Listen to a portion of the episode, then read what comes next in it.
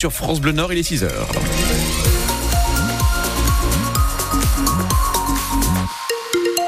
Être particulièrement attentif à ce qui se passe sur les routes de la région parce que les conditions vont se dégrader en cours de journée. Pour l'instant, ça roule. Je dis les conditions vont se dégrader parce que la pluie forcément est là, mais le vent également, Thomas. Oui, le vent avec cette vigilance orange qui s'appliquera pour le nord et pour le Pas-de-Calais à partir de 17h. C'est vraiment entre 17h et 21h que les plus grosses rafales de vent déferleront sur la région entre 90 et 100 km heure en moyenne. On pourrait même atteindre les 130 km heure pour ces rafales de vent sur le littoral d'ici là de la pluie et des températures qui seront comprises pour les maximales cet après-midi entre 12 et 13 degrés. Et Thomas, ce sera donc sa première interview à la radio. Le nouveau préfet du Nord est l'invité ce matin de France Bleu Nord. Bertrand Gaume, qui a pris ses fonctions au début du mois, il arrive dans le Nord et va devoir notamment gérer cette année les Jeux Olympiques. Nous lui demanderons à quoi ressemblera le dispositif de sécurité dans le département et plus particulièrement autour du stade Pierre-Mauroy. Bertrand Gaume qui hérite aussi des dossiers laissés par son prédécesseur. C'est notamment le cas des titres de séjour accordés aux étrangers. Au mois de septembre, un collectif dénonçait auprès de la préfecture les délais subis par ceux qui demandent le renouvellement de leur titre de séjour, des délais qui les placent de fait dans une situation délicate puisque tant qu'un titre n'est pas renouvelé ou qu'il n'y a pas de récépissé, ces personnes se retrouvent de fait dans l'illégalité. Claire Perrineau est coprésidente de la commission des droits des étrangers au barreau de Lille. Elle espère que l'arrivée d'un nouveau préfet va contribuer à arranger les choses. On a euh, de plus en plus euh, pour ces dossiers un problème de communication avec la préfecture.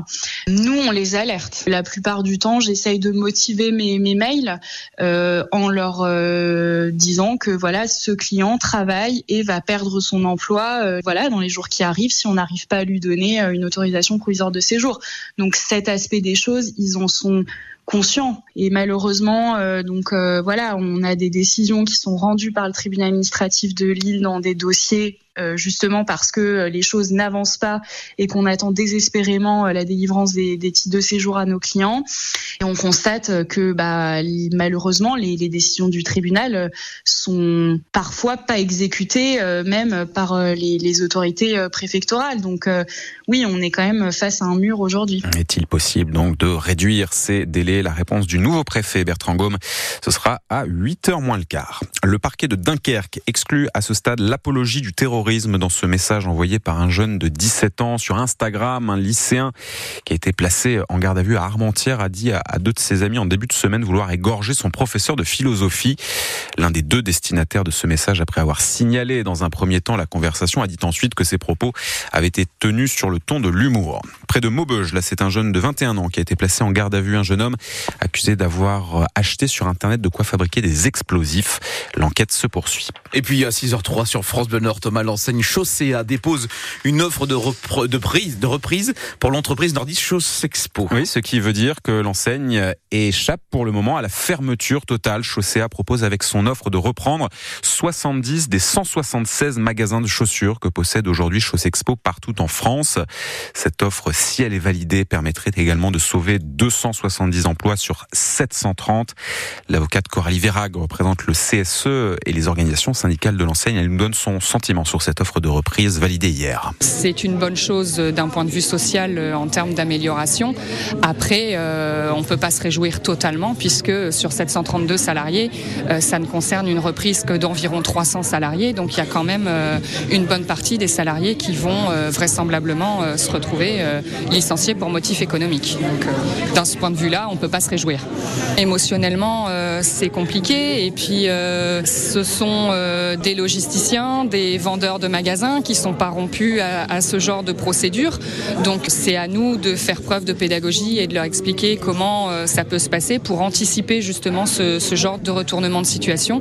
Donc c'est pas forcément facile à avaler, mais voilà, ils prennent conscience des choses et on avance tous dans le même sens pour faire en sorte que on obtienne le meilleur. Les discussions vont se poursuivre dans les prochains jours parce que le tribunal de commerce de Lille dira le 13 mars, le mois prochain, si cette offre est validée. Après une nouvelle salve trêve d'annonce. Le gouvernement va-t-il réussir à calmer la colère des agriculteurs Sur francebleu.fr, vous avez ce matin un article qui récapitule tout ce qui a été dit hier. Les ministres ont notamment promis davantage de contrôle pour déterminer si les grandes surfaces, les magasins respectent bien les règles sur la traçabilité et l'origine des produits.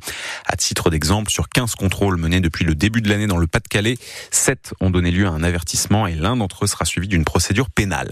Le gouvernement qui se penche également sur le problème des médicaments en rupture de stock. La ministre Catherine Vautrin a annoncé hier un programme pilote qui sera déployé l'an prochain. L'idée est de permettre aux médecins de voir sur leur logiciel les médicaments qui sont ou non disponibles au moment d'une prescription. Ça, c'est un sujet sur lequel le Calaisie est en pointe depuis maintenant une quinzaine d'années. Le recyclage des biodéchets. Depuis 2006, la collectivité à Calais récupère les déchets verts, les restes de repas pour en faire du compost ou de l'électricité.